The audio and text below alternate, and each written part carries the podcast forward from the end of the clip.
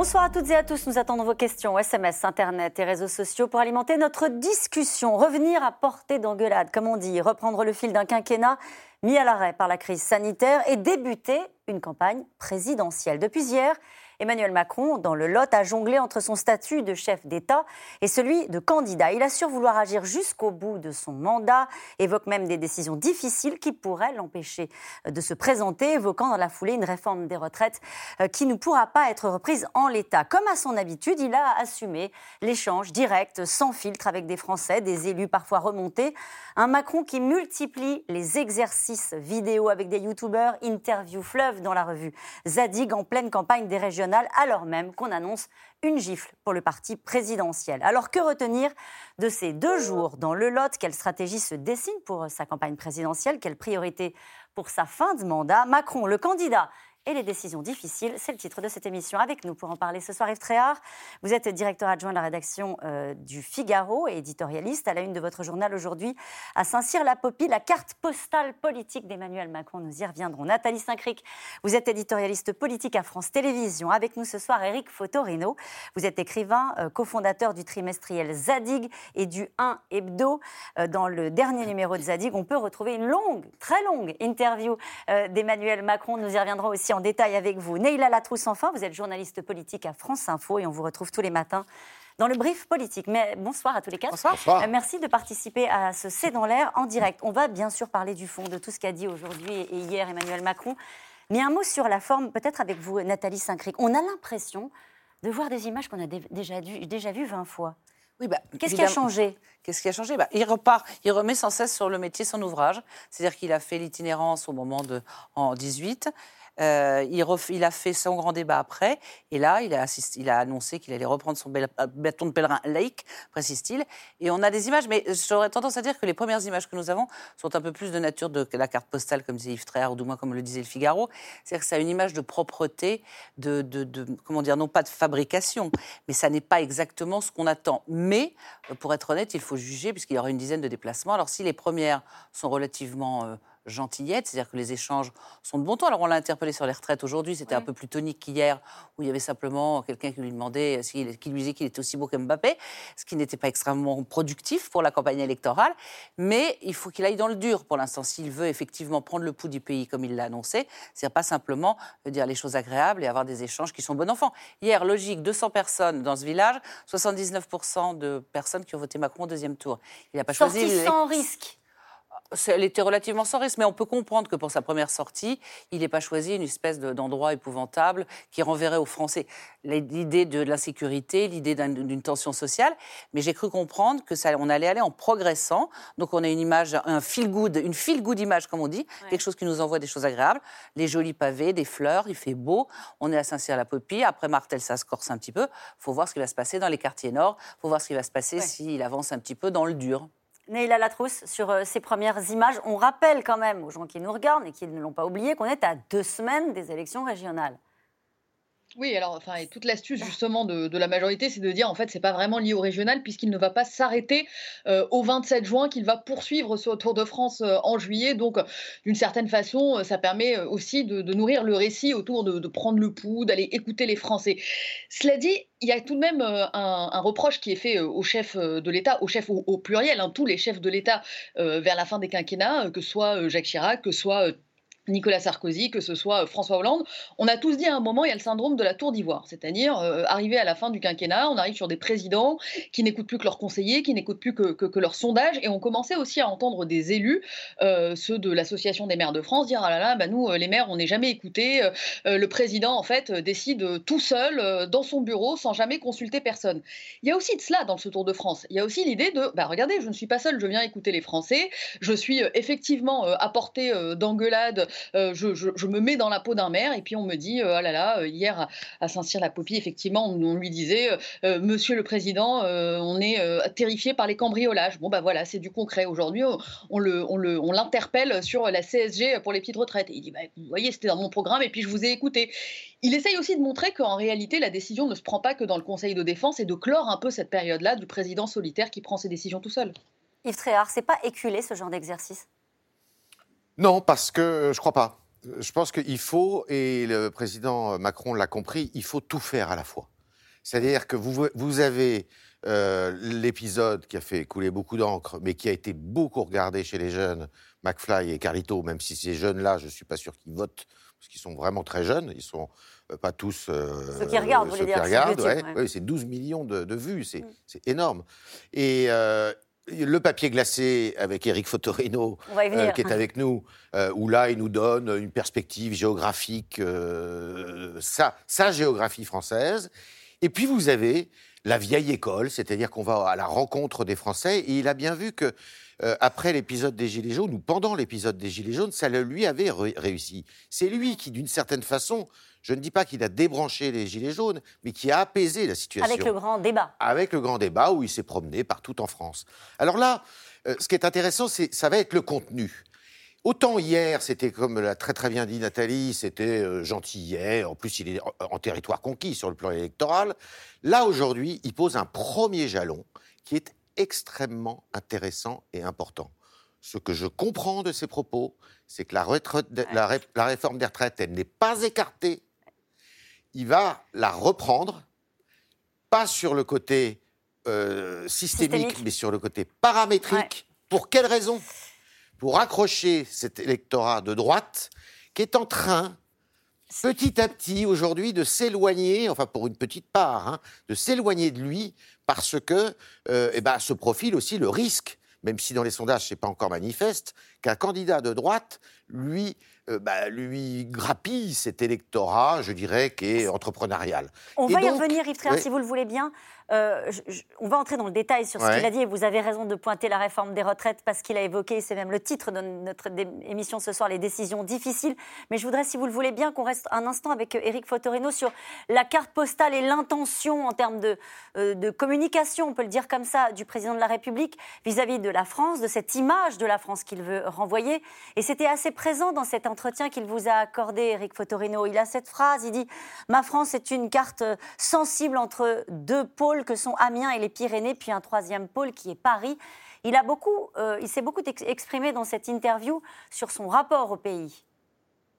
Oui, c'était vraiment l'ambition de cet entretien, c'est ce que je lui avais demandé, c'était raconter votre France, puisque parmi les reproches qui vous sont faits depuis euh, le début de votre mandat, c'est que vous êtes un candidat hors sol, qui n'est pas enraciné. On parle de la Banque Rothschild, on parle de l'ENA, on parle un petit peu de la villégiature euh, du Touquet avec votre épouse Brigitte, mais qu'est-ce que c'est votre France? Donc ça, je crois que c'était important qu'il la raconte précisément, qu'il parle de ses, cousins dans les Pyrénées qui ont, eu du, mal à trouver du travail, de, de ce qu'il appelle la morsure de la désindustrialisation, bref, qu'il soit pas dans les généralités, mais qu'on voit qui touche euh, la France du doigt. Et d'ailleurs, la, photo que nous publions de, de, sa main sur ces cartes en relief en plastique, comme j'en avais plus vu depuis quand même très longtemps, honnêtement, euh, c'est une manière, cette espèce de leçon de choses.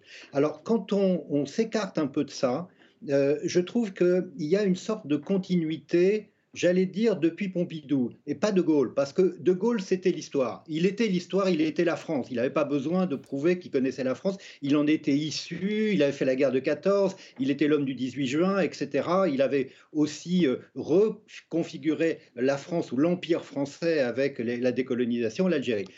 Tous les autres présidents ont eu d'une certaine manière l'ambition à un moment donné de montrer en quoi ils étaient français. Et je voudrais rappeler juste une chose qui est très importante et significative. Je ne sais pas si Macron y a pensé, mais quand Pompidou devient président de la République, on lui reproche, quoi à un moment donné? Qu'il est un banquier de chez Rothschild. Ça rappelle, ça rappelle d'ailleurs des choses, qu'il a été banquier chez Rothschild.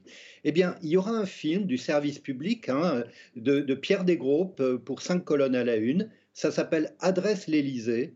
Et on voit Georges Pompidou un peu harassé euh, à l'Élysée, euh, le soir dans les embouteillages, et tout d'un coup, on le voit à Montboudif, on le voit dans sa région, avec sa, clope au bec, si j'ose dire, son, son col roulé, et pour montrer qu'il nous montre que la France, il a les pieds enracinés, les pieds dans le terroir. ben, Je crois que tous les présidents après lui ont dû faire cet exercice. Alors la Corrèze a été souvent sollicitée, euh, euh, avec Jacques Chirac, avec François Hollande, l'Auvergne avec euh, Valéry Giscard d'Estaing. Mitterrand, lui, c'était pas, il était à la lisière entre l'histoire et la géographie, on peut dire. Il connaissait les patelins dans, le détail, il avait sa montée de secret, etc. Et Latché.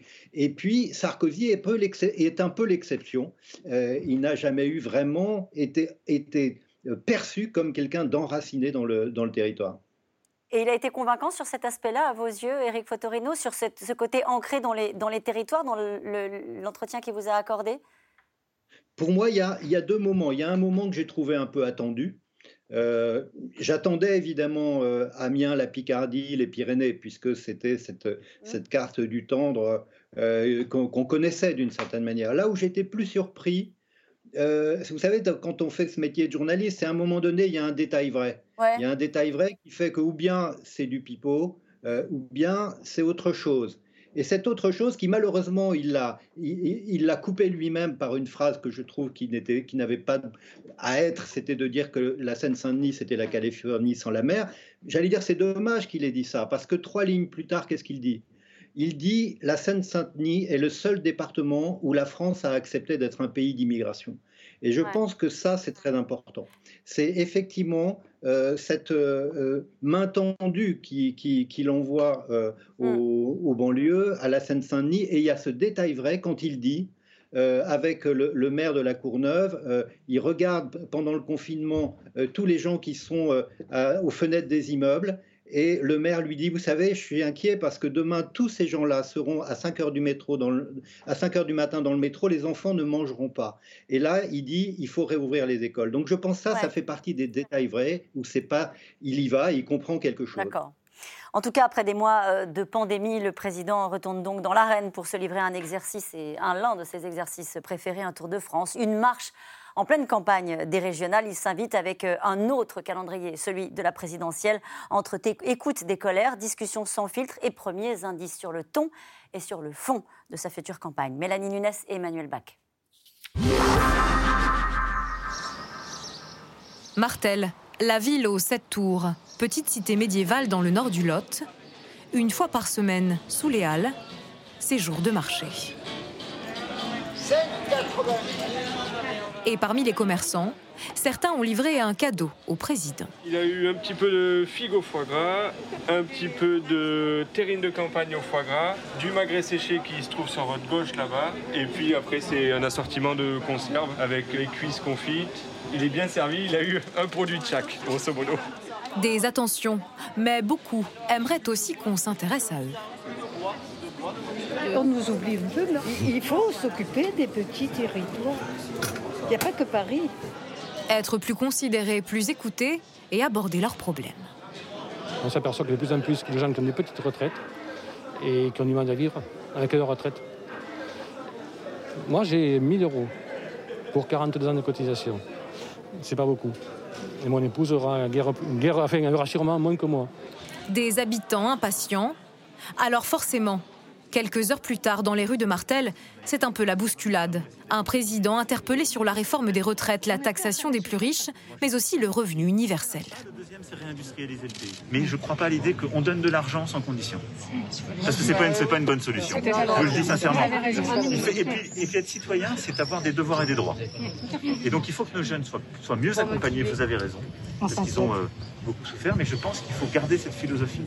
La jeunesse, L'une des priorités, explique le président, la clé pour la relance dans les mois à venir. On n'a jamais eu aujourd'hui autant d'apprentis. Et pourquoi? Parce qu'on finance. Parce qu'on paye les employeurs. Je, préfère payer un employeur pour qu'il prenne un jeune apprenti que payer un jeune sans condition. Et, donc, ça, le premier pilier, c'est ça. Le deuxième, c'est réindustrialiser le pays. Former à tous les âges de la vie, réindustrialiser le pays. À Martel, pas de grosses industries. Mais la crise a aussi laissé des traces. Dans son restaurant, Alexis Rajo en sait quelque chose, même s'il est ravi d'avoir préparé le menu pour les collaborateurs du président. Alors là, c'est euh, le filet de dorade royal. C'est quand même pas tous les jours que ça arrive, ce genre d'événement. J'aurais préféré avoir M. Euh, Monsieur Macron à notre table, mais bon, ça, c'est une autre fois. L'avoir à sa table, pour lui faire part de ses difficultés, après un an de crise sanitaire. Bah, L'an dernier, ça a été assez compliqué parce qu'on n'a pas du tout été aidé. Et il y avait trop de critères euh, pour pouvoir euh, avoir quelque chose. Le restaurateur a évalué son manque à gagner à 300 000 euros. Mais il n'aurait pas fallu que ça dure plus longtemps que, que ce que ça n'a duré. Sinon, euh, ça aurait pu être catastrophique. On rattrapera jamais ce qu'on a perdu, mais euh, encore une fois, euh, bon, le principal, c'est que on- dans le futur, on puisse arriver à avoir une vie à peu près correcte comme avant. À ses côtés, sa femme, elle aussi, a un message pour le président. Il faudrait qu'ils comprennent notre métier qui est difficile, euh, qu'on a un métier où on a énormément de mal à, trouver du personnel. Il faudrait peut-être euh, augmenter encore les salaires et baisser les charges. Il faudrait qu'ils soient plus euh, au contact avec des vrais commerçants, enfin des gens sur le tas. Quoi, en fait. Il faudrait vraiment qu'ils soient, pas que dans des grosses usines ou des choses comme ça, il faudrait vraiment qu'ils soient dans des petits commerces pour voir la réalité. Ouais. Ouais. La réalité d'un petit village qui, comme partout en France, se relève difficilement d'une crise sans précédent. Et ça, Emmanuel Macron l'a bien compris. Ce que notre nation vit, c'est un sentiment d'insécurité, mais où, en quelque sorte, tout rentre en harmonique. C'est-à-dire, c'est l'inquiétude sur est-ce qu'on va réussir à financer ceci, cela, c'est l'inquiétude sur le sujet climatique, c'est l'inquiétude face euh, aux faits migratoires. Une dame, d'ailleurs, fait miroiter les deux sujets. C'est l'inquiétude culturelle et c'est l'inquiétude liée aux faits divers. Tout ça, au fond, correspond à un même sentiment dans notre pays. Le fait qu'on ne maîtrise plus les choses et qu'on vit dans, un environnement qui n'est plus le même. Donc j'essaie de prendre deux pas de recul parce que je pense que c'est profond et que cette peur, on doit lui apporter une réponse qui est une réponse à la fois systémique dans nos politiques publiques, mais aussi en termes de valeurs, en termes de civilisation et de culture que nous portons. Un président qui n'est toujours pas officiellement en campagne, mais qui devra bientôt prendre, dit-il, certaines décisions difficiles. lors de la dernière. On était en train de commenter hein, les, les propos d'Emmanuel Macron. Il va y revenir parce que c'est vrai que l'entendre parler de valeurs et de civilisation, ce n'est pas anodin dans le, le moment dans lequel nous sommes. Mais d'abord cette question Euh, quel élément nouveau pourrait rendre impossible une candidature de Macron? C'est Philippe dans les Yvelines qui nous pose cette question. Et là, je reviens vers vous, Yves Tréhard. Oui. Est-ce que quand il parle de décisions difficiles qui pourraient l'empêcher d'être candidat, c'est la réforme dont vous parliez tout à l'heure, la réforme des retraites c'est notamment cette réforme-là. C'est la, la réforme difficile. On a vu que juste avant euh, la crise sanitaire, eh ben, c'était euh, la réforme qui faisait euh, couler beaucoup d'encre, qui mettait les gens dans la rue, qui soulevait, euh, je dirais, la- l'opposition des syndicats et, et même des partis politiques, parce que personne n'y comprenait rien. Il a très vite compris que personne n'y comprenait rien, ce qui fait que quand il dit euh, il faut changer, euh, enfin, il faut, euh, il- on peut pas la reprendre en l'état. Ce qui est sûr, c'est qu'en fait, il va en faire une réforme, comme la droite voulait en faire une, Paramétrique. c'est-à-dire qu'il va augmenter l'âge de départ à la retraite. Mais ce qu'il va faire, et il en a parlé là, il a insisté, il y a un mot très important dans sa bouche là, pendant cette, ce séjour, c'est jeune. Il faut qu'il capte le vote des jeunes. Pourquoi? Parce que les personnes qui votent en majorité, pas faire de généralisation, mais qui votent beaucoup pour Emmanuel Macron sont plutôt les gens, euh, on va dire, qui sont dans la vie active et ou les gens retraités qui ne votent d'ailleurs pas pour Marine Le Pen. Ils ont tellement peur que leur pension de retraite soit happée par des réformes économiques qui aillent dans le mur, qu'ils veulent pas. Mais en revanche, lui, il veut capter ce vote des jeunes. Donc à Il côté, vote en partie pour lui. et il vote en partie pour Ouais. lui. Oui, mais il, il vote peu aussi, parce qu'il y a beaucoup d'abstention. Ouais. Alors, ce qu'il veut faire, moi, euh, c'est bien. On, ne donne pas de l'argent sans contrepartie. Mais il va quand même aller sur une formule qui ne sera pas un revenu universel donné comme ça, sans contrepartie, mais il va inventer quelque chose qui aura un parfum de gauche.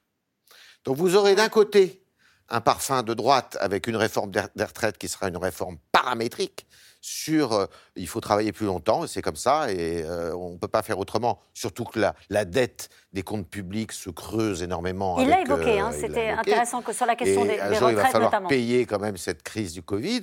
Et puis d'un autre côté, eh ben, il va se ten- il va se tourner vers des jeunes en disant, euh, bah, vous allez peut-être travailler plus longtemps, mais on va essayer de vous aider davantage pour être pour vous mettre le pied à l'étrier.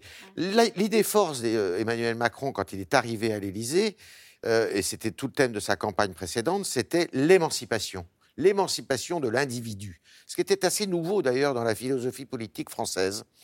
Et là, il a compris que ça, ne, ça ne pouvait pas suffire. Donc il va faire du collectif et euh, vraisemblablement. Alors, pour répondre précisément et, court- et de façon courte à votre, Oui. à votre euh, question, il va prendre un risque. Il va prendre des risques de réforme.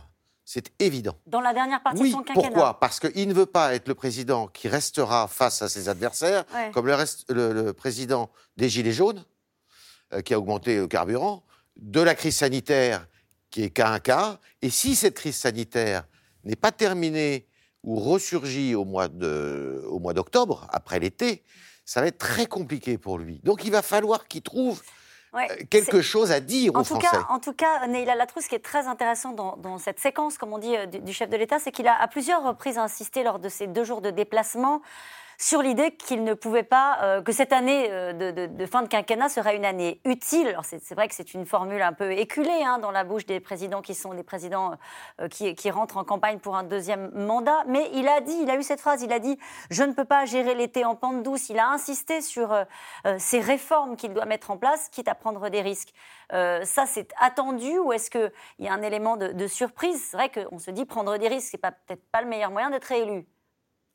Bah, il y avait un débat, en tout cas, euh, autour de lui, de savoir est-ce que euh, dans un pays qui a connu euh, autant de crises, donc effectivement celle des Gilets jaunes, mais aussi la crise sanitaire qui a été un, traumatisme collectif, est-ce qu'il fallait euh, amener un moment euh, d'apaisement, euh, poser le stylo, ou est-ce qu'il fallait au contraire continuer à, rédiger la transformation? Cette question-là, il y a répondu assez clairement, en réalité, avant même que l'ensemble du pays soit déconfiné, dans le journal L'Opinion, quand il imaginait sa France de 2025 et qu'il disait tout ce qu'il fallait faire, comme si, d'une certaine façon, l'élection présidentielle n'était qu'une étape, mais qu'il enjambait déjà un peu cet agenda politique, que son quinquennat n'allait pas s'arrêter au, pro- au premier tour, à la veille du premier tour ou six mois avant pour faire campagne. Donc, il est clairement dans cette idée-là, de dire, bon, moi, euh, ma campagne, elle ne se fera pas euh, autour d'un bilan, elle se fera autour de l'agenda de transformation que j'ai promis euh, dès 2017 et même avant, en réalité, dans, dans son livre Révolution. Et puis, il y a un deuxième élément qui tient en fait euh, aujourd'hui euh, à l'analyse que, fait l'entourage euh, sur les, enquêtes d'opinion, les enquêtes notamment commandées par le service d'information du gouvernement,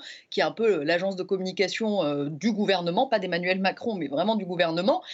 Et il voit que aujourd'hui, l'électorat dit de gauche, qui a voté pour Emmanuel Macron en 2017, au final, faute de débouchés politiques, il reste acquis à Emmanuel Macron que euh, l'électorat de droite, en revanche, il y a 4-5 points. Euh, S'il bascule du côté de Xavier Bertrand, eh bien c'est Xavier Bertrand qui est euh, qualifié au second tour. S'il reste chez Emmanuel Macron, eh bien c'est Emmanuel Macron qui est, qui est qualifié pour le second tour face.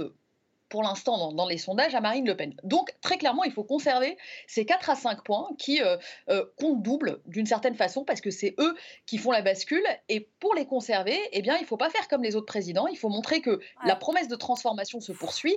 Et donc, il y a de ça aussi euh, dans ce que fait Emmanuel Macron. Il se dit j'ai réussi en étant disruptif et en disant je vais renverser la table. Je ne peux pas, à euh, quelques mois de l'élection, dire bon, bah, finalement, je vais mettre la nappe, vous sortir les, jolis couverts euh, hérités de ma grand-mère, et puis on ne bougera plus rien. Et puis surtout, on va manger traditionnel et je ne ferai plus rien, plus aucun mouvement. Donc, il y a de cela en faisant le pari, et bien que derrière, il y aura une force conservatrice incarnée par Marine Le Pen du c'était mieux avant. Et puis il y a une force progressiste d'un Emmanuel Macron qui dit euh, l'avenir que je vous promets est radicalement différent et vous verrez c'est vachement chouette revenez avec moi. Et qu'il n'y aura pas d'espace du coup pour euh, une troisième candidature ou pour un challenger. Et donc on est, on est de retour dans le total en même temps euh, macronien, puisque dans ces mêmes déplacements, il a quand même beaucoup parlé, on l'a entendu à l'instant dans ce premier reportage, de la violence, une société euh, de plus en plus violente, de, de cette nécessité de répondre à une forme d'insécurité culturelle, de civilisation, et aussi insécurité liée à, une- à- à- à la délinquance. Donc là, on voit bien que... C'est-à-dire qu'il avait un en même temps qui pouvait être positif dans le temps. C'est-à-dire qu'on pouvait tous, nous, entre les gens de droite, de gauche, considérer que rien n'était simple et qu'il n'y avait pas que la gauche qui était bien ou la droite qui est bien et qu'il fallait prendre un petit peu ce qu'il y avait de mieux dans les deux camps. Donc on pouvait comprendre en même temps. Maintenant, je dirais qu'il est plutôt dans la voie étroite ou dans la porte étroite, c'est-à-dire réformer suffisamment et il considère dans son entourage qu'une réforme, ça doit être un petit peu douloureux. Donc une réforme, pour qu'on ait l'impression qu'il réforme, doit être quelque chose qui n'est pas franchement agréable. Donc réformer suffisamment, comme le disait Naïla, pour pas donner aux gens de droite l'impression bah, qu'il dort et qu'en gros il, attend gentiment que ça se passe. Et puis d'un autre côté, ne pas heurter le pays, euh, qui- dont il sait très bien qu'en sortant du confinement, on ne sait pas exactement dans quel état il est. Donc il doit réformer sans traumatiser et trouver Mmh. quelque chose qui crête, hein. symboliquement donne vraiment l'impression d'une retraite. Il a la nécessité, vous le disiez, de concilier cette espèce d'insécurité culturelle dont il a parlé, c'est-à-dire tout le régalien. Alors ça, on entend sans arrêt, il est faible en régalien. C'est-à-dire la sécurité, la vraie sécurité, des inquiétudes sur l'immigration, des inquiétudes sur l'insécurité culturelle. Ah, inquiétude, pardon, sur les valeurs, sur la civilisation. Les valeurs. Mais c'est quand même pas des mots qu'on entendait très c'est le, discours, certes, du ben Rassemblement national, mais aussi de Xavier Bertrand, mais aussi d'une partie de gens qui ne sont pas du tout hystériques sur qu'est-ce que va devenir la France, la civilisation européenne. On est non, il, il a bien compris. Et il y a dans l'interview de Zadig, et il y avait dans ses interviews précédentes, et il y avait déjà dans son livre Révolution cette inquiétude sur qu'est-ce qu'être français, qu'est-ce qu'être français mhm. ou qu'est-ce que la civilisation. Donc, à la fois donner des gages, sans tomber, sans, sans faire peur aux jeunes qui ne comprendraient pas qu'on leur fasse euh, l'Occident chrétien. Euh, voilà, donc il est, j'ai l'impression, d'une espèce de tunnel, voie étroite, qui est de l'en même temps, mais de l'en même temps qui se resserre de plus en plus. Vous l'avez dit précisément, je me tourne vers vous, Éric Fotoreno, sur, dans un climat très particulier.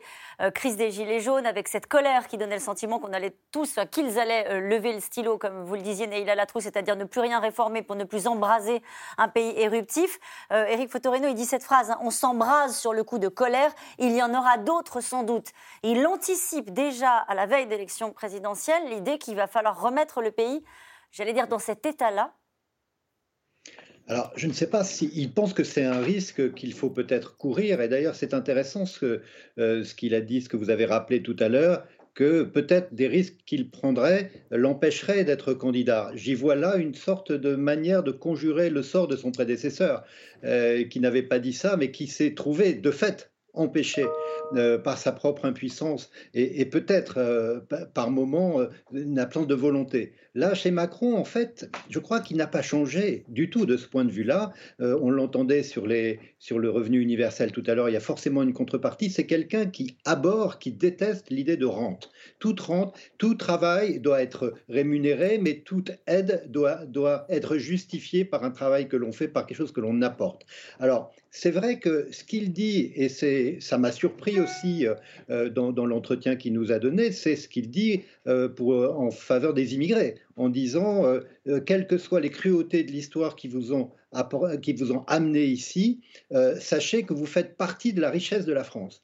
Alors, une phrase comme celle-là, vous imaginez bien que pour dans l'esprit gilet jaune, c'est pas exactement ce que euh, voudrait entendre. Il voudrait entendre non pas une préférence nationale comme a pu le mettre en avant Marine Le Pen, mais malgré tout, surtout après cette pandémie, après tout ce qui a été arrêté, euh, c'est pas ce qu'il y a de plus attendu euh, par une grande partie de la population. Donc mise en risque, et je crois que c'est en ayant une sorte de pédagogie de l'inquiétude euh, qu'il met aussi sous tension son propre électorat. Ça veut dire que, euh, ça veut dire, pardonnez-moi, je vous coupe, Éric Fotorino, il y a encore de la transgression chez ce président candidat. Oui, je crois.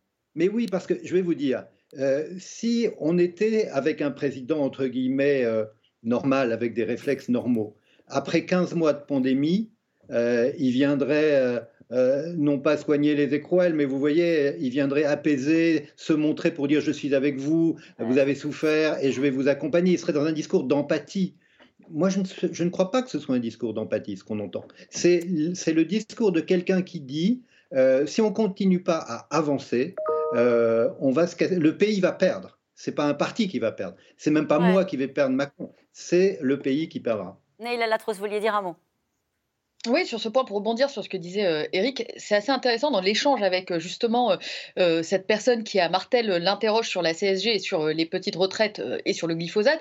la personne finit par lui dire Oui, je suis moins tordu qu'un politique. Et le président répond justement Oui, mais moi, j'ai pas fait de politique avant et j'en ferai pas après. Donc, façon de dire qu'en réalité, il est vraiment dans, dans, dans, dans l'idée voilà, je suis là, j'ai un temps, j'ai une mission que je mènerai à son terme. Et puis, si les Français décident de ne pas me reconduire, eh ben, je ne ferai plus de politique. Donc déjà, il, essaye de trancher euh, en la matière par rapport à l'ensemble des potentiels candidats qui pourraient être sur la ligne de départ, en, revenant à l'essence même de ce qui était sa candidature. Euh, moi, je suis anti-système, je ne suis pas du système, ce qui va être tout de même un exercice euh, relativement difficile à, exercer pendant, pendant la présidence. Et sur l'agenda de réforme, ce qui a peut-être de nouveau aussi sur la retraite, mais pas que, c'est que désormais, dans son esprit, ou en tout cas dans l'esprit d'une partie de, de ses conseillers, plus aucune réforme ne peut se faire en oubliant la notion d'intergénérationnel. Ça vaut pour les retraites, qui est désormais euh, présentée en disant bon bah on pourra faire les retraites si on fait également un geste à l'égard des jeunes, euh, ce que ce qu'expliquait Yves Tréhard en plateau. Ça vaut aussi pour la dépendance, de dire bah voilà euh, toute cette période de crise a été une période où on en a énormément demandé aux plus jeunes, où on a enfermé les plus jeunes, où on a peut-être aussi euh, mis en danger une partie de leur avenir ou en tout cas contribué à accentuer leur sentiment euh, d'insécurité euh, culturelle, professionnelle, économique, etc., il va falloir à un moment refaire un geste en, en leur direction. Et c'est là-dessus que peut-être l'agenda de transformation a un peu évolué. C'est qu'aujourd'hui, il ne peut plus reposer uniquement sur le, le trou de l'UNEDIC ou de l'assurance chômage ou le besoin de dépendance. Il y a toute cette donne de l'intergénérationnel qui s'est invitée dans le débat. Oui, il y a une chose qu'il ne faut pas oublier, c'est que Emmanuel Macron est très jeune. Et sa jeunesse a été une des clés de son succès il y a quatre ans. Et donc, ce qu'il veut essayer, à mon avis, s'il est candidat, et il y a toutes les chances pour qu'il le soit. Il l'est là, vous n'avez Oui, pas de doute, rassurez-moi. Non, non, mais Ah bon c'est- en, en 2022, ce qu'il veut essayer de montrer pour 2022, c'est qu'un président comme lui n'a pas de passé, il ne peut avoir qu'un avenir. Mm. Et s'il n'a pas de passé, il n'a pas de passif. Et donc, il a un avenir. Et donc, c'est pour ça qu'il est obligé d'avancer. Et la promesse qu'il avait faite, euh, contrairement, et c'est là-dessus aussi qu'il avait été élu, et c'est pour ça qu'il y a eu une vague de dégagisme euh, en 2017, c'est que moi, je serai le président qui tiendra, qui tiendra, qui, qui tiendra ses promesses. Mhm. Bon, Il y a le dit d'ailleurs, hein, cette personne qui le Bien rencontre, il dit bon, Je vous comprends pas, vous me reprochez d'avoir fait ce que Voilà. j'ai dit, Alors- et vous avez voté pour moi. Il a tenu ses promesses la première année de son mandat. Après, il a été obligé d'en rabattre euh, parce que les circonstances faisaient que c'était compliqué. Et là, il va reprendre son bâton de pèlerin Ouais. sur ce chemin-là. Et finalement, je suis assez d'accord avec Éric Torino, rien n'a changé depuis 2017. Les thèmes, les, les- les- enfin rien n'a changé pour lui, dans Oui, son esprit, hein, Ouais, euh, ouais. la France évidemment. Ouais. Mais pour lui, euh, je veux dire, sa philosophie politique reste la même. J'ajoute qu'il y a dans l'interview de Zadig un tout petit passage qui n'a pas été forcément bien euh, repéré. C'est quand il dit J'étais un enfant roi.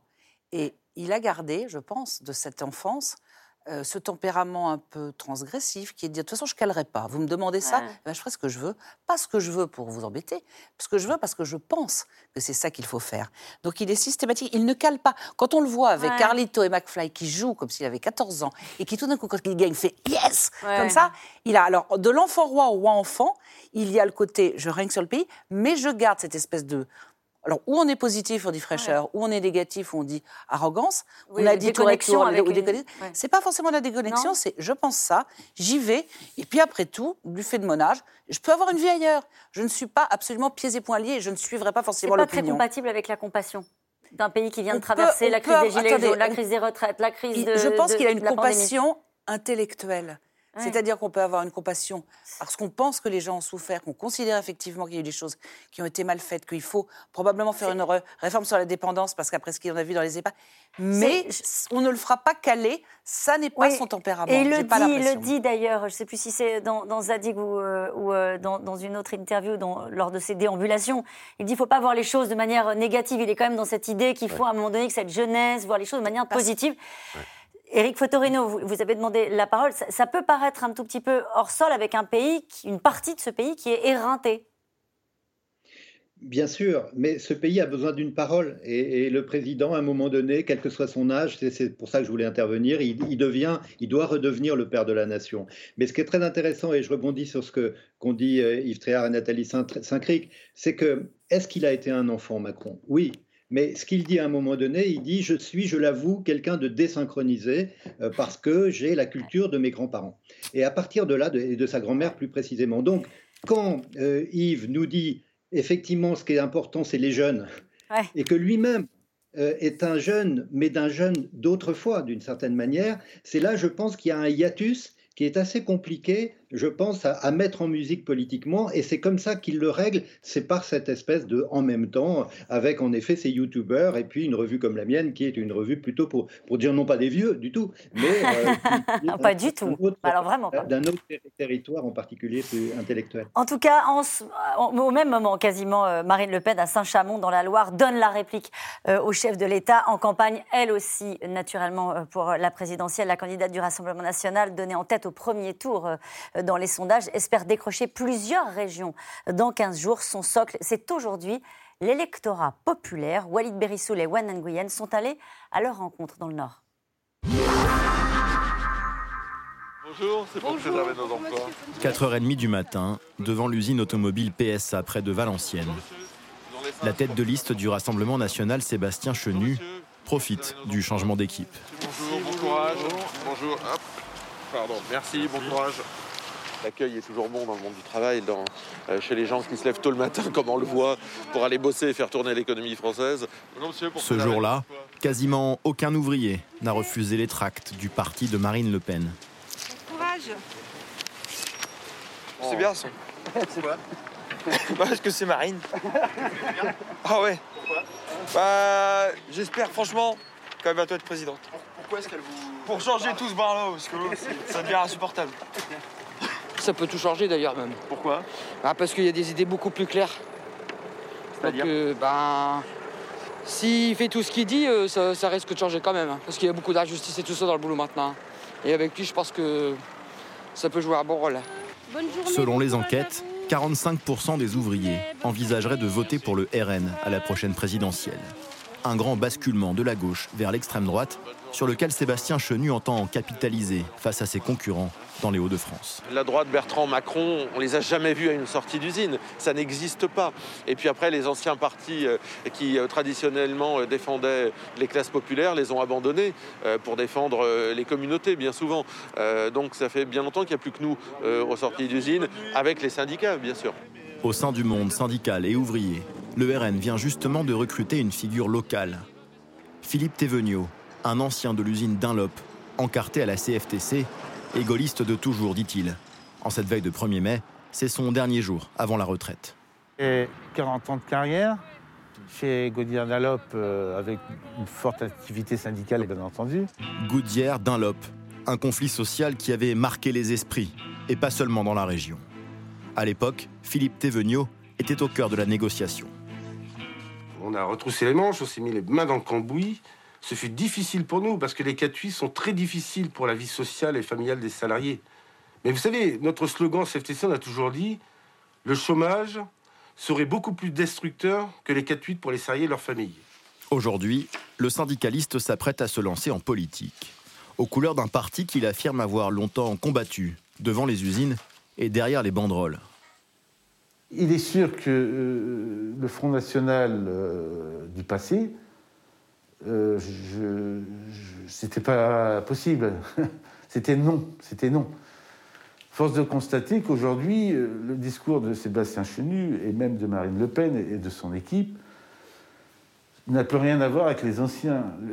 L'ancien Front National était d'extrême droite. Maintenant, c'est la droite sociale et populaire, celle que LR a abandonnée.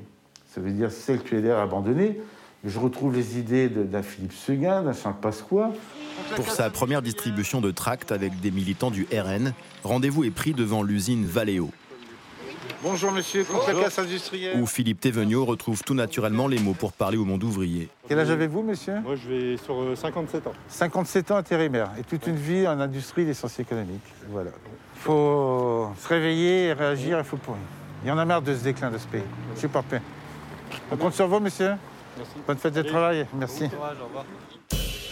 Le désormais ex-responsable syndical se présentera devant les électeurs le 20 juin prochain. Pour les cadres du parti, c'est une prise de choix, une autre facette de l'opération crédibilité. Dans les Hauts-de-France, sept listes sont en lice pour le premier tour des élections régionales. Et cette question de Franck de Paris, aussi courageux soit-il, il ne persuadera pas les électeurs des extrêmes, RN et la France Insoumise. Oui. Il leur parle d'ailleurs ou pas? Oui, c'est sûr qu'il ne les persuadera pas, parce que je pense que là, il a une lecture euh, qui est assez claire. C'est qu'il y a les électeurs qui ne sont pas dans la mondialisation, qui sont les, euh, je dirais, abandonnés euh, par une certaine forme de conduite de l'État, de la, de, de- de- de la France. Et probablement que ce que fait Emmanuel Macron ne leur convient absolument pas. Et puis, vous avez une autre partie de la France qui est et de gauche et de droite, mais aux extrêmes, de l'omelette, qui, eux, eh bien, euh, bah, sont plutôt euh, tournés vers euh, là. Marine Le Pen. Vous savez que maintenant, il y a à peu près, même si le terme ouvrier, je ne sais pas si il veut encore dire quelque chose de précis, parce que on va dire un, un- un prolétariat qui, qui est multi- multiforme, mais c'est 4 électeurs sur 10 votent pour le Rassemblement national. Euh, en, 1970, en, so- en 1969, Jacques Duclos, candidat à l'élection présidentielle du Parti communiste, fait 25% des voix. Vous Vous voyez, le Parti communiste aujourd'hui est à 1%. Où est passée la différence? Eh bien, il est parti au Rassemblement national. Donc c'est aussi clair que ça. Le vote populaire euh, est parti, euh, a quitté les partis traditionnels. Les- les- si on regarde bien les derniers votes qui ont eu lieu en France, les, élections euh, nationales qui ont eu lieu, européennes et présidentielles et législatives, tous les partis classiques ont perdu le peuple. Et le peuple, eh ben, il vote pour le Rassemblement national. Et Neila Latrousse, il a eu cette phrase, Emmanuel Macron, on parlait tout, à l'heure de, de sa capacité qu'il garde toujours à la transgression. Il dit On m'a dit président des riches, je m'en fous. Oui, effectivement. Enfin, et même dans, les échanges, on voit bien qu'en fait, il est sur un registre qui a complètement changé. euh, Je m'en fous. Enfin voilà, il assume maintenant co- complètement le, le rapport moins ampoulé ou en tout cas la pensée Oui, moins c'est complexe. ce que je veux dire, euh, pardonnez-moi, j'ai certains- peut-être pas été suffisamment clair par rapport au reportage qu'on vient de voir sur un électorat Oui, populaire qui peut lui reprocher cela. Il a l'air de dire oui, bon, bah, c'est pas mon sujet, ça n'est c'est pas un, un reproche que je prends pour moi. Non, je ne vais pas euh, augmenter les impôts, non, je ne vais pas changer de politique. Et euh, c'est un électorat pour l'instant où euh, il- auquel il n'adresse pas de message. Bah, en tout cas, il, a, il a du mal pour l'instant à faire passer son message. C'est-à-dire que quand euh, le gouvernement euh, s'exprime en disant bah, on a maintenu le quoi qu'il en coûte, le chômage partiel, etc., euh, ce n'était pas pour les plus riches, mais c'était pour protéger au contraire les, les plus fragiles, euh, c'est un message qui se veut à l'adresse justement de ces classes populaires. Mais effectivement, il n'imprime pas. Et d'ailleurs, dans tous les sondages des régionales, quand on regarde région par région, il y a les intentions de vote et puis il y a les certitudes de vote. Et systématiquement, les listes du Rassemblement national sont celles qui ont la certitude de vote la plus élevée, signe que effectivement, une fois qu'on a passé le cap et qu'on a dit qu'on s'exprime, qu'on qu'on allait voter pour le Rassemblement national, il n'y a pas de, de retour en arrière. Et Aujourd'hui, d'ailleurs, c'est peut-être là la difficulté pour un, pour un Emmanuel Macron. L'écart de voix, il était euh, de mémoire de 900 000 voix euh, au premier tour entre euh, Marine Le Pen et Emmanuel Macron en 2017. Ces 900 000 voix, il ne faut pas qu'elles partent dans l'abstention. Les classes populaires, aller chercher l'électorat de Marine Le Pen, ce sera compliqué, mais il faut surtout pas, surtout pas que l'avance qu'il avait, que la dynamique qu'il pouvait avoir, fonde au profit de, de l'abstention, ce qu'on a vu dans les élections intermédiaires d'ici là. Et donc l'enjeu est vraiment là de dire à son électorat de 2017, retournez voter, de dire à l'électorat de droite, continuez à voter pour moi, mais les classes populaires, à mon sens, c'est aujourd'hui quasiment un combat perdu, ou en tout cas l'électorat du Rassemblement national, c'est un combat perdu pour Emmanuel Macron. Et d'ailleurs, Nathalie Saint-Cric, il fait une espèce de bilan à un moment de, de- de ce déplacement sur les colères de 2019 et les colères d'aujourd'hui. Et il dit, en gros, au sortir de la crise des Gilets jaunes, etc., on était vraiment dans une colère liée au pouvoir d'achat. Et aujourd'hui, il dit, c'est plus ça. Aujourd'hui, les colères, c'est savoir ce que va devenir euh, notre jeunesse, euh, comment on va financer euh, le quoi qu'il en coûte, des, des, des interrogations plus générales sur où va notre pays. Oui, je Euh, il y a encore je- des interrogations liées au pouvoir d'achat. Oui, je pense que c'est peut-être un peu rapide de voir, de, de- de conceptualiser à ce moment-là les colères, parce qu'il y a quand même des vieilles colères souterraines qui ont peut-être été euh, confinées pendant le confinement, euh, pour faire une répétition, et qui peuvent ressortir. Mais la- seule chose, qui- ce qu'il a, c'est que on dirait qu'il est rationnel, c'est-à-dire qu'il juge, comme pour la campagne des européennes, il ne dira jamais, pour revenir sur la, votre question, dire aux électorats populaires, c'est la faute des immigrés, c'est la faute de ci, c'est la faute de ça. Il refusera toujours un discours basique, et il l'a refusé pendant les européennes, quitte à mais finalement, le risque n'était pas. il a pris un risque et le risque pas.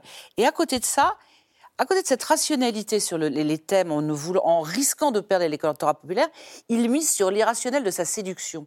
C'est-à-dire qu'il pense quand même qu'indépendamment de ça, il y aura peut-être à un moment donné une magie qui s'opérera quand il ira, il ira au contact et quand il le reprendra un petit peu, ce qui lui a plutôt réussi les fois précédentes.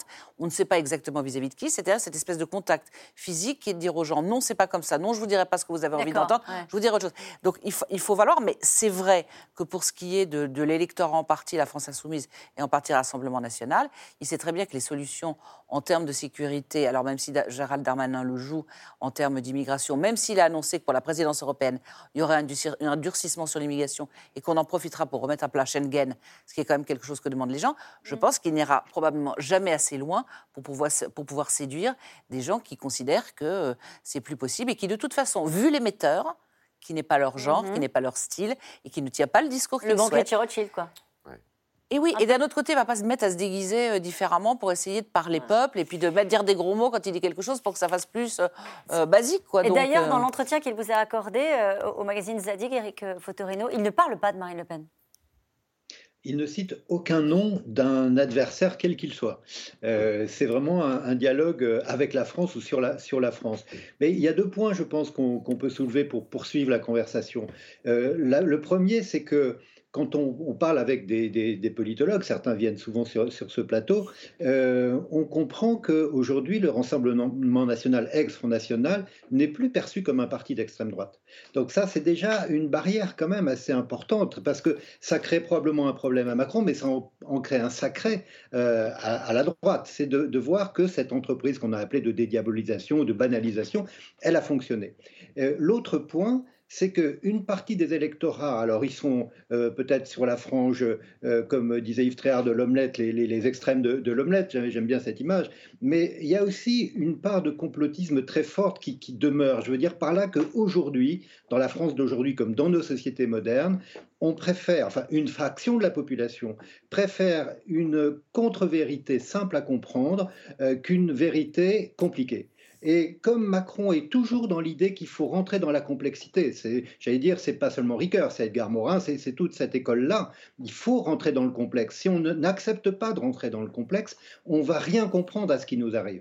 Et je pense qu'en voyant Sébastien Chenu euh, tout à l'heure à la sortie de, l'usine et avec ce cet ancien syndicaliste, euh, je, pense qu'ils sont dans la transmission d'une incompréhension du monde. Et c'est ça qui, je trouve, et, alors, il y a des électeurs qui, bien sûr, iront dans cette incompréhension du monde parce qu'elle les rassure.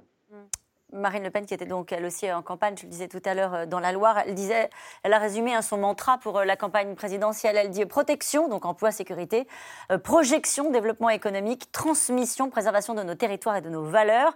elle parie sur un beau score au régional. Est-ce que le président lui-même anticipe une défaite? Est-ce qu'il l'a déjà enjambé rapidement, Yves Tréhard? Ah, Très rapidement, oui. en allant à la rencontre des Français, c'est qu'on a l'impression qu'il est déjà en campagne présidentielle. Il est en campagne présidentielle. Mais il anticipe un, d'enjamber l'élection euh, régionale. Il sait Peu importe un échec et une victoire éventuelle du Rassemblement national. C'est toute la contradiction de Macron. Il envoie des ministres, pardonnez-moi l'expression, au casse-pipe, hein, euh, dans le Nord, euh, ici et là, alors qu'il sait très bien que c'est loupé, c'est perdu. Mais il ne faut pas se tromper non plus. Si on regarde bien les études d'opinion, le Rassemblement national n'a pas encore gagné. Pas du tout même. Hein. Il est en très bonne position euh, au premier tour euh, dans beaucoup de régions, mais il est loin d'avoir gagné parce que le Front euh, républicain, contrairement à ce qu'on croit, n'est pas complètement mort. et puis, il, peut, il, y avoir, il peut y avoir un sursaut. Rappelez-vous quand même, c'est comparaison n'est pas raison, mais les élections régionales, on donnait la République en marche, régionale, on donnait la République en marche capoute aux élections européennes, pardon. Ah oui, voilà, ça. Euh, pardon on les, on les donnait capoute et ils font jeu égal avec, euh, avec, le Rassemblement national. Alors le président a une nouvelle fois, lors de ce déplacement, évoqué des décisions difficiles pour la dernière partie de son quinquennat, euh, où la réforme des retraites qui reste la mère des réformes, c'est une expression qu'il a encore utilisée euh, aujourd'hui. En attendant, la dernière réforme qui est dans les tuyaux, c'est celle de l'assurance chômage, qui va entrer en vigueur le 1er juillet, une réforme dénoncée par l'ensemble des syndicats. Paul-Rémy Barjavel, Dominique Lemarchand. Moutier, commune d'un peu plus de 3000 habitants au pied des montagnes. Une ville dont l'activité repose en partie sur les saisonniers comme Sandrine, effarée par la réforme de l'assurance chômage. Euh, c'est terrifiant, on va, on va faire comment tous là Pour manger, pour vivre, payer les loyers et tout? Au printemps et à l'automne, quand il n'y a pas d'activité, il n'y a rien là. C'est... Euh, je vais toucher, je vais toucher 900 euros quoi, par mois. À la place des 1600.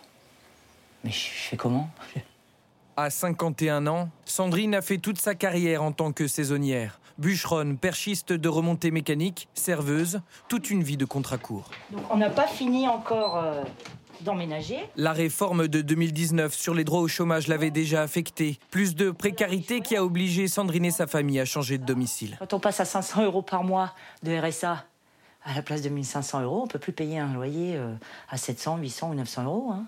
C'est pas possible. Hein. Donc, euh, avec tout ce que ça engendre derrière. Donc là, ben, il a fallu prendre plus petit et descendre à Moutier, parce que c'est moins cher à Moutier. Voilà. Et puis, ça donne plus d'opportunités pour travailler dans la restauration, euh, sur Albertville et puis alentour. À Moutier, c'est tout le bassin d'emploi qui risque de souffrir, car la réforme pénalise ceux qui ont des contrats courts et alternes période de chômage et d'activité. Incompréhensible pour Sandrine. Les gens au gouvernement, ils devraient un peu plus sortir de leur bureau puis venir sur le terrain, voir ce qui se passe en vrai, euh, en réel. Parce qu'il y a une colère profonde qui gronde et, euh, et ça va mal se passer. hein. De toute façon, les gens, ils sont, euh, ils sont révoltés et nous les premiers. hein.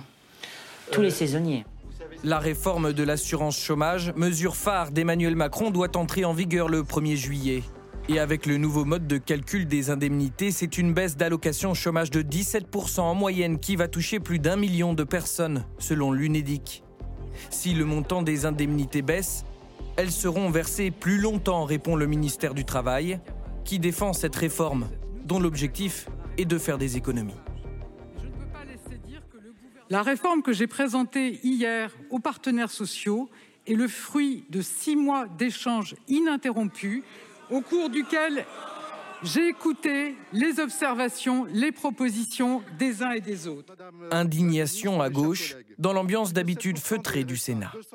La réforme de l'assurance chômage, elle n'est pas politique, elle est politicienne. Elle est anachronique et inadaptée. C'est finalement avec ces politiques que l'on fera pro- que vous faites progresser l'extrême droite dans notre pays. Ce ne sera pas de la responsabilité des électeurs de gauche. Occupation d'un bâtiment du ministère du Travail par des militants de la CGT. Manifestation dans les villes de France des intermittents du spectacle. Une fois n'est pas coutume, tous les syndicats sont sur la même longueur d'onde. Ils demandent le retrait de la réforme. Cette réforme, elle est injuste. J'entends la ministre du Travail dire je ne comprends pas des organisations syndicales qui essayent de contester une réforme qui vise à lutter contre la précarité. On ne lutte pas contre la précarité dans ce pays en tapant sur ceux qui touchent 5 ou 600 ou 700 euros d'indemnité chômage par mois. À six semaines de son entrée en vigueur, le combat n'est pas fini pour les organisations syndicales qui jouent leur va-tout. Elles ont déposé des recours devant le Conseil d'État il y a deux semaines. Et si au lieu de réformer l'assurance chômage, Macron crée des emplois, Nathalie Saint-Cric? Bah, je serais content de le faire. Ouais. Équitable d'ailleurs sur une éventuelle reprise euh, en septembre pour effectivement absorber un certain nombre de, un certain nombre de, de- de chômeurs. Mais le- la chose qu'on voit très bien, c'est qu'Elisabeth Borne dise certes, vous toucherez moins, mais plus longtemps. Euh, que les syndicats ne soient pas satisfaits, qu'on dise c'est pas si tellement injuste, ça crée une insécurité sociale absolue qui fait on ne sait pas vers où on va. Et je pense que dans cette période-là, c'est vraiment la dernière chose dont les gens ont besoin. Pour le coup, même en- avec la meilleure volonté du monde, en se penchant sur ce dossier, moi je n'ai toujours pas réussi à comprendre si c'était quelque chose effectivement qui était dramatique. Il y a eu une non prise en compte des carrières hachées, c'est-à-dire des gens qui s'arrêtaient, qui recommençaient, comme on l'a vu dans le reportage, des gens qui, étaient, qui avaient plusieurs enfants. Donc il y a manifestement quelque chose qui s'est très mal passé et qui de toute façon est inaudible au moment où on ne sait pas quelle va être la reprise. Si ça va être une espèce de boom formidable en septembre ou si au contraire ça va repartir très lentement. Donc là je pense que politiquement c'est extrêmement dangereux. Neila Latrousse, est-ce qu'il y a la crainte dans l'entourage du chef de l'État euh, d'une colère sociale Euh, Vous savez, en général, les colères sociales, c'est quand la reprise et l'économique est là. Est-ce qu'il y a cette crainte-là, euh, après la réforme de l'assurance chômage, et avec une rentrée qui serait peut-être un peu erratique, avec une crise sanitaire qui ne serait pas terminée? Bah, en tout cas, euh, ce que, l'on dit beaucoup dans l'entourage du chef de l'État, c'est qu'après une tempête, euh, les dégâts, on les constate une fois que la mer s'est retirée. Donc pour l'instant, la mer s'est pas retirée. Donc on ne sait pas exactement dans quel état on, récupère euh, le pays. D'où aussi tous les atermoiements que l'on voit autour du remboursement du prêt garanti par l'État. Il a, fallu du temps quand même pour, accoucher de oui, bon, 95% des entreprises vont le rembourser. Et puis on verra pour les cinq autres, est-ce qu'il faut étaler, pas étaler. D'où aussi cette communication extrêmement prudente sur les aides et le quoi qu'il en coûte. Il faudra retirer l'aiguille, mais progressivement. Et puis, cela dit, il y a quand même euh, une impasse ou en tout cas une difficulté euh, pour Emmanuel Macron, c'est que euh, à compter du 1er juillet, on entre dans la période transitoire de la présidence française, de la présidence tournante en fait de l'Union européenne. Il sera effectivement, la France sera président de l'Union européenne au 1er janvier, mais à partir de juillet, il va être associé aux discussions. Et l'Europe dit euh, attention, hein, enfin tous vos comptes, tout ce que vous avez dépensé, euh, le déficit qui au départ était élevé bien avant la crise, il va bien falloir à un moment rétablir les comptes. Et il ne peut pas se permettre d'arriver en janvier avec une commission euh, qui lui taperait sur les doigts en disant que la France n'est pas sérieuse. Donc il y a d'un côté le besoin de réformer pour montrer qu'il tient à sa promesse, de l'autre le besoin de ne pas brusquer et notamment de ne pas se retrouver avec des, des, accidents sociaux à la rentrée, de grandes manifestations, les syndicats euh, vent debout contre tout l'agenda de réforme. Et puis troisièmement aussi ne pas fâcher retrouver l'Union européenne à un moment euh, critique. L'équation n'est pas, est pas facile. Alors, à ce stade, tout le monde se rassure en disant euh, bon, le quoi qu'il en coûte devrait quand même permettre pendant un certain Ouais. temps de résorber euh, le choc économique. On a encore une capacité d'action quand on est chef de l'État presque, enfin en campagne euh, euh, pour la prochaine présidentielle. On a encore une capacité d'action, de réforme. On a encore, vous voyez, les moyens politiques de le faire. Oui, Oui. il a les moyens politiques de le faire, bien sûr. Euh, parce que les, les réformes, euh, il peut les engager, il peut les poursuivre sans qu'elles soient terminées. On parlait des retraites tout à l'heure, évidemment Ouais. qu'on ne va pas réformer les retraites en six mois d'ici à la présidentielle. C'est évident que non. Euh, sur la réforme de l'assurance chômage, c'est une réforme qui est potentiellement explosive. Parce que c'est une réforme qui a un complet décalage avec la période. Oh, La réforme de l'assurance chômage, c'est quoi? C'est dire, euh, en France, il y a trop de contrats courts, il y a trop de CDD. Il faut euh, que ça change. Et les CDD, bah, ça coûte très cher à la collectivité parce que les gens se mettent au chômage, puis après ils travaillent, ils se mettent au chômage. Enfin, je la fais courte. Euh, deuxièmement, on a le système le plus protecteur d'Europe. Il faut arrêter avec ça. Là où on couvre euh, le chômage pendant trois ans, les Allemands le font pendant deux ans. Donc tout ça était valable avant. euh, je dirais la crise, la crise sanitaire. La crise sanitaire a complètement chamboulé là. Ça, et je suis assez étonné de voir Madame Borne qui continue euh, à, à s'escrimer de, de- Surtout que personne n'y a rien compris à cette Ouais. réforme. C'est une réforme compliquée, aussi compliquée que l'esprit d'Emmanuel Macron, parce que c'est une réforme d'émancipation de per- de, l'individu aussi. Allez expliquer ça à des gens qui gagnent euh, 500 euros par mois. C'est compliqué. Et nous revenons maintenant à vos questions. Une question pour vous, Éric Fotorino. Emmanuel Macron n'est-il pas encore trop souvent dans la provocation? Est-ce que vous l'avez trouvé provocateur? Non, non, en tout cas, c'est vrai que je lui donnais pas des questions qui, pouvaient laisser euh, euh, permettre la provocation, même si cette fameuse phrase sur la Californie sans la mer de la Seine-Saint-Denis peut apparaître euh, pour, une, pour une provocation. Non, je, pense qu'en fait, il est dans un moment où moins que de provoquer, c'est d'essayer de retomber sur ses pattes avec lui qui voulait être le maître des horloges. Le- les horloges sont détraquées, le temps est détraqué. Et donc, on ne peut plus faire la même politique face à ce temps-là. Et deuxièmement, et je crois que ça c'est important, pour compléter ce que disait Yves Tréhard à l'instant, euh, c'est que je crois que l'économie qu'on a avec euh, euh, les PGE, les prêts garantis aux entreprises, qu'on a soutenus pendant 15 mois, c'est pas nécessairement l'économie la plus vertueuse compte tenu des objectifs de transformation écologique, etc. Donc évidemment, quand la mer se sera retirée, disait Naïla tout à l'heure, eh bien, on verra qu'on a aussi subventionné. C'est comme si on avait subventionné euh, les, carrosses ou les diligences alors que la voiture arrivait. Euh, on se rendra compte qu'on n'a pas exactement subventionné ce qu'il fallait euh, subventionner parce qu'on a indifférencié le soutien dans cette période. Quelle, grande et belle réforme retiendra-t-on du mandat d'Emmanuel Macron? Vous en parliez tout à l'heure, euh, Ah. Il y, a, il y a la réforme du Code du travail qui, qui restera quand même euh, comme une réforme importante et qui euh, est passée comme une lettre- à la poste, si vous me permettez. C'est en début de quinquennat Voilà. Il y a une autre réforme, alors évidemment, qui a fait couler, qui n'a pas fait couler beaucoup d'encre, mais qui est extrêmement clivante. C'est la réforme de l'impôt sur la fortune, quand même, que la droite n'a jamais faite. Lui, il l'a faite. Euh, ça, c'est une réforme qui est quand même très importante. Et puis, alors, il y a une autre réforme dont on parle plus du tout, mais euh, on va s'en apercevoir très vite puisqu'on est à- euh, dans le mois des examens, c'est que le bac a disparu. Euh, il, avait, il avait déjà promis que le bac, il y aurait une partie de, de- comment, de contrôle continu à côté du, de l'examen, mais là, on s'aperçoit que finalement, il n'y a, a plus de baccalauréat. C'est lié aussi à la crise sanitaire. Oui, mais ça avait commencé, ça avait été, commencé avant. Et puis, il y a eu, avec ça, il y a quand même, et on n'en parle plus du tout non plus, les- il y a des demi-classes dans les, Voilà, pas- dans les zones, euh, je dirais, euh, dans les, ce qu'on appelait les ZEP, les Mhm. zones d'éducation prioritaire, où euh, ben, il n'y a pas plus de 15 enfants par classe et avec un, un, un encadrement d'enseignants qui est, qui est renforcé. Ça, c'est c'est pas rien, ça. hein. Il n'y a pas que les réformes de droite, il y a aussi quelques réformes dites de gauche, mais qui ont été tellement mal portées et mal vendues. Bah, c'est ne serait-ce que sur les frais de lunettes, les frais de. Oui, de. Enfin, bien ouais, sûr. c'est- des choses qui sont éclatées, des choses qui ont l'air d'être des petites choses du quotidien et Bien qui ont été tellement peu vendues, parce que peu incarnées par un ministre ou peu, pro- peu prononcées par qui que ce soit, que ce sont des petites choses. Euh, reste la PMA qui n'est, on n'en est pas, c'est pas fini, qui a été. Oui. Ça, ça sera probablement une espèce de caillou dans la chaussure au moment où on fera les bilans. Mais il y a quand même un certain nombre de petites choses sur les recouvrements des pensions alimentaires. C'est des bricoles peut-être, mais c'est des bricoles du quotidien qui peuvent changer la vie des gens. Diriez-vous qu'Emmanuel Macron a gagné en maturité politique durant l'exercice du pouvoir? Éric Fotoreno. Ah, je vais vous citer la, la phrase de Chamfort il faut qu'un cœur se brise ou se bronze. Alors, effectivement, il ne s'est pas brisé en quatre ans, mais il s'est bronzé, c'est-à-dire qu'il est d'un autre alliage, forcément. Euh, ça ne se voit pas pour l'instant. Vous trouvez que ça se voit? Pardon. Est-ce que ça se voit? Oui. Eh, ben, écoutez, oui, parce que je vais vous dire en quoi. Euh, le Macron qu'on a élu, euh, qu'une majorité de Français a élu il y a quatre ans, il nous parlait de la mondialisation heureuse, de la mondialisation dans laquelle il fallait être. Aujourd'hui, il est en train, on le voit bien sur les images que vous avez montrées, il est en train de, labourer le pays. Il a été contraint de le faire après la crise des Gilets jaunes. Il avait voulu le faire dans un espace historique de, l'itinérance mémorielle. cette expression était un peu curieuse, mais euh, en tout cas pas très compréhensible. Et puis là, il va au contact. Donc il parle plus de la mondialisation parce que le, monde a changé. Qu'on le veuille ou non, nos vies ont changé. Et donc l'idée que le monde était bénéfique, aujourd'hui, on voit bien qu'il peut être dangereux. Donc je pense qu'il s'est adapté à ça. Et donc, c'est, vous savez, les, les aciers spéciaux, c'est ça, c'est des alliages qui font qu'on résiste mieux à la chaleur ou au froid. Ben, lui, d'une certaine manière, il a essayé de se préparer pour mieux résister aux, tempêtes qui arrivent et qui pourraient lui-même déclencher si des réformes euh, créent du, du, bouleversement.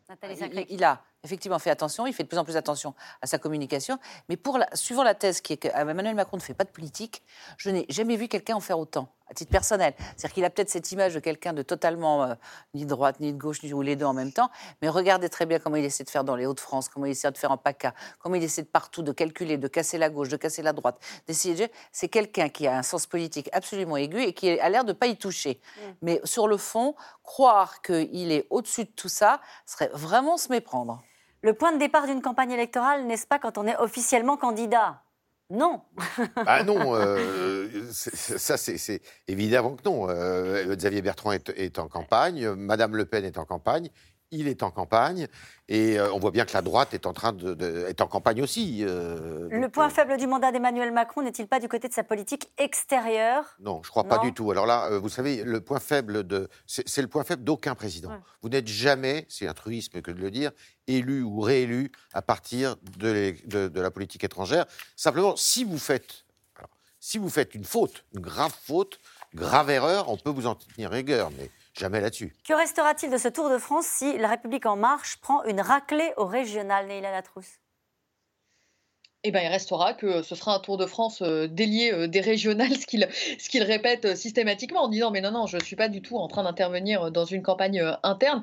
cela dit pour En Marche l'enjeu est pas vraiment en réalité de gagner des régions, c'est plus de troubler la victoire de, rivaux potentiels, un Xavier Bertrand cité par Nathalie, Valérie Pécresse en Île-de-France et puis de pouvoir dire en Provence-Alpes-Côte d'Azur vous avez vu en réalité les nouveaux équilibres c'est nous tous ensemble contre le Rassemblement national donc ex droite gauche et le Rassemblement national de l'autre côté, mais pas vraiment d'avoir de grandes victoires ou de grandes régions labellisées en marche.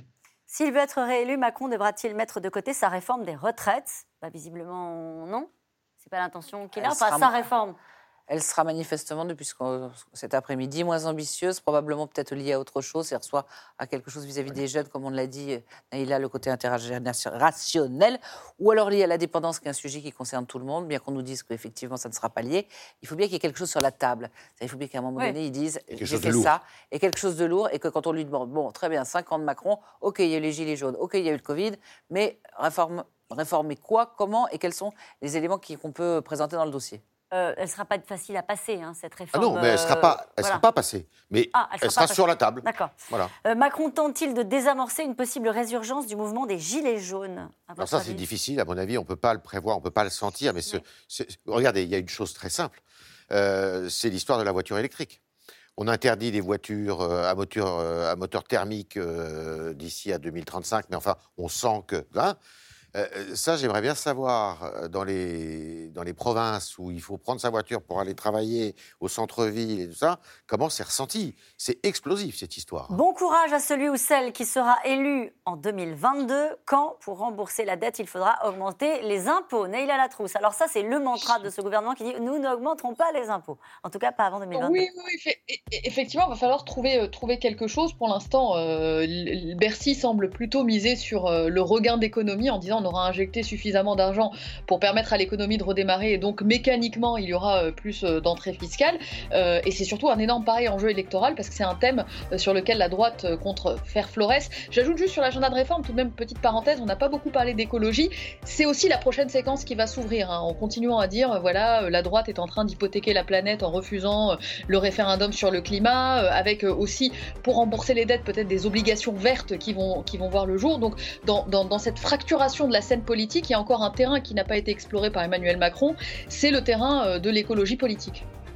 Eh ben, écoutez, merci à vous tous. C'est la fin Merci. de cette émission qui sera rediffusée ce soir à 23h35. Je vous rappelle que vous pouvez retrouver C'est dans l'air quand vous le souhaitez en podcast sur toutes les plateformes ou sur France.tv. Tout de suite, euh, c'est à vous. Bah oui, merci. euh, merci à vous, Eric Fotorino.